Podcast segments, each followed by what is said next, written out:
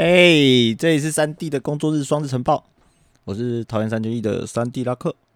那这节目呢，预计每周一、三、五早上六点就给大家更新，让大家在通勤的时候哈，每个工作日的两天就会有双日晨报可以听。那主要就更新国内外大小事，跟我自己的生活琐事。那陪伴大家一起数馒头，度过一年的五十二周。那今天是二零二二年第十一周的星期三。首先来关心经济的消息哦。那礼拜一才跟大家讨论到俄乌大战导致油价水涨船高，那现在连带的股市也是跟着下去探亲啦。那上周五台股加权指数收盘在一千一万七千七百三十六点。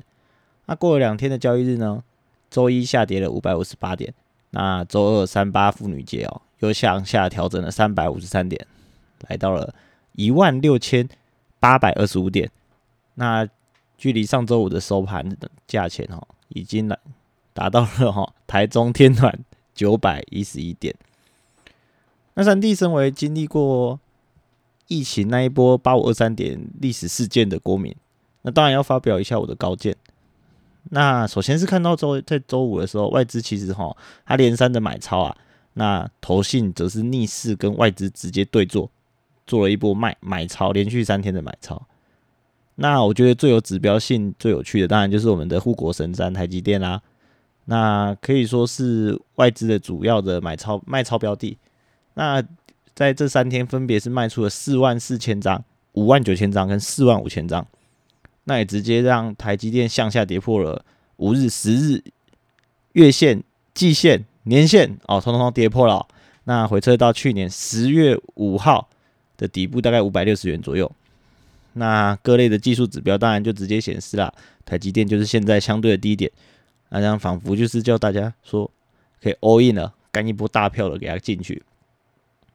那我在这边还是提醒各位啊，其实以实际来操作哈，到底现在到底是不是可以抄到这个底部，本身就不太不太可靠啊，因为抄底这件事本身就很靠运气了，那。到底要不要买台积电或是任何一只标的？我觉得还是根据你对那间公司的信心来进行操作啦。那就像去年嘛，那台积电从年底的时候好像就从来没有跌超过六百，有的话也可能也是一一点点。那当时评市场评价当然就是，哎，台积就是稳啊，就是猛啊。那跌破六百送分题，这个是我们大哥。跟我说的啊，跌破六百的台积电就是送分题啊，没想到现在是五百六十元啊，那谁也没有想到啊，一场俄乌的战争就可以让股价现在直接掉到五百六十三元。那我想说的是啊，既然去年对台积电这么有信心，那如果大家在买台积电的人啊，是觉得说，哎，台积电实力就是这么强啊，那现在是不是其实是相对很甜的价钱？那是不是有一个可以买入的机会？那不过我在这边也不是鼓吹大家说啊，现在就是去大笔买入、大笔买入啊。那只是想提醒各位啊，其实如果没有那么有信心的各位，其实可以考虑用这个零股盘中交易的方式啊。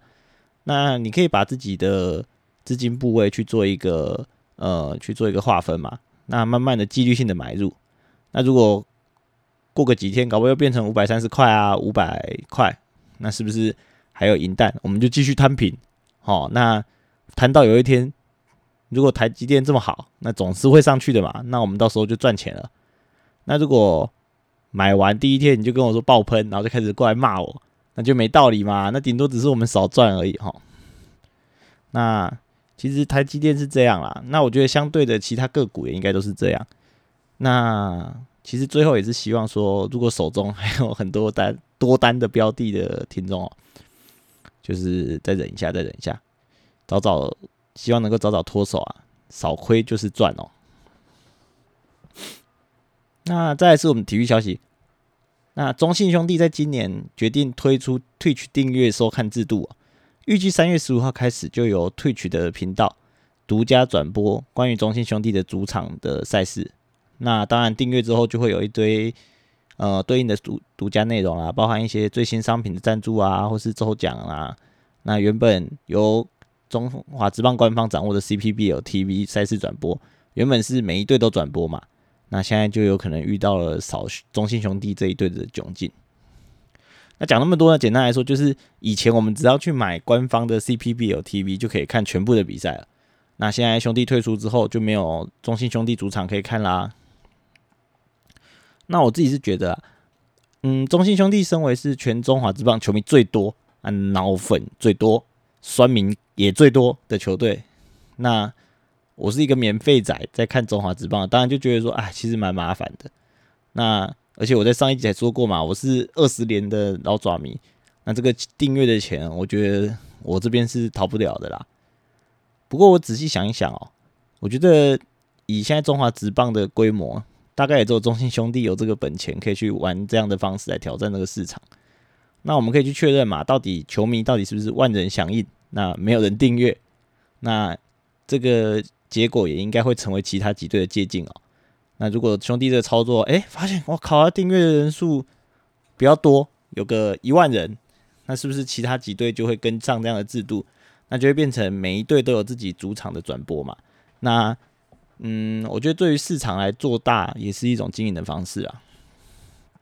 那为什么说到今年才开始嘛？那我想第一是兄弟去年才夺冠嘛，好不容易夺冠了，搞不好他这个计划。五年前就在想了啊，只是我们十一年才夺一冠，而且两年前的时候还只有四队嘛，那那时候搞这个独家转播，好像是有点可笑啦。那今年在台钢加入之后，已经有六队，那可能后续呃市场越来越大嘛，我觉得要让这个市场更为活络，这样的尝试就是应该说算算是一个 nice try 啦。那反正对我而言我没差啦，我已经是大人了。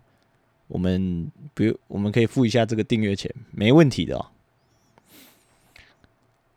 好啦，最后这是我自己的新闻啦。那今天想分享的是哈，三弟在公司的一个切身之痛。那主要故事是因为呢，去年开始公司就给我一个蛮蛮重大的计划，就是希望说我能够制作呃后续新进同仁的教育训练中心嘛。那我内我的工作内容不外乎就是做一些什么课程敲定啊、教材拟定啊、那实际课程讲解啊，然后再帮他们考试，然后最后再把成效记录表统整之后做一个展现嘛。那星期一的时候晚上我就想说，哎，我们身为一个专业的教授，我们当然要把礼拜二要上课的内容做一个预课的行为，那这样子我们在明天上课的时候才能够顺畅嘛。所以我就吃着我的茶叶蛋啊，喝着汽水。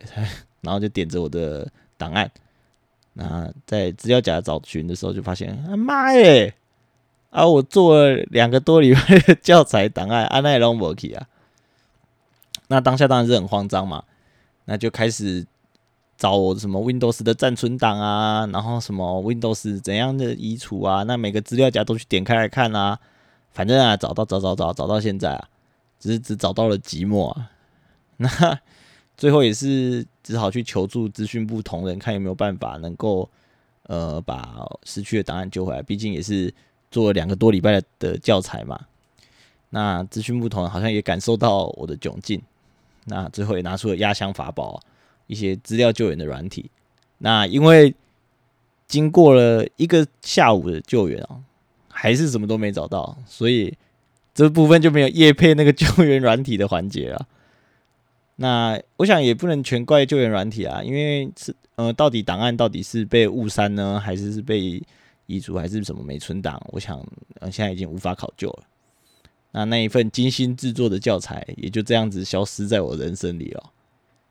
那其实这真的是算百感交集，因为做了真的是蛮久的，那也感受到了说资料其实异地备份的时候的重要性。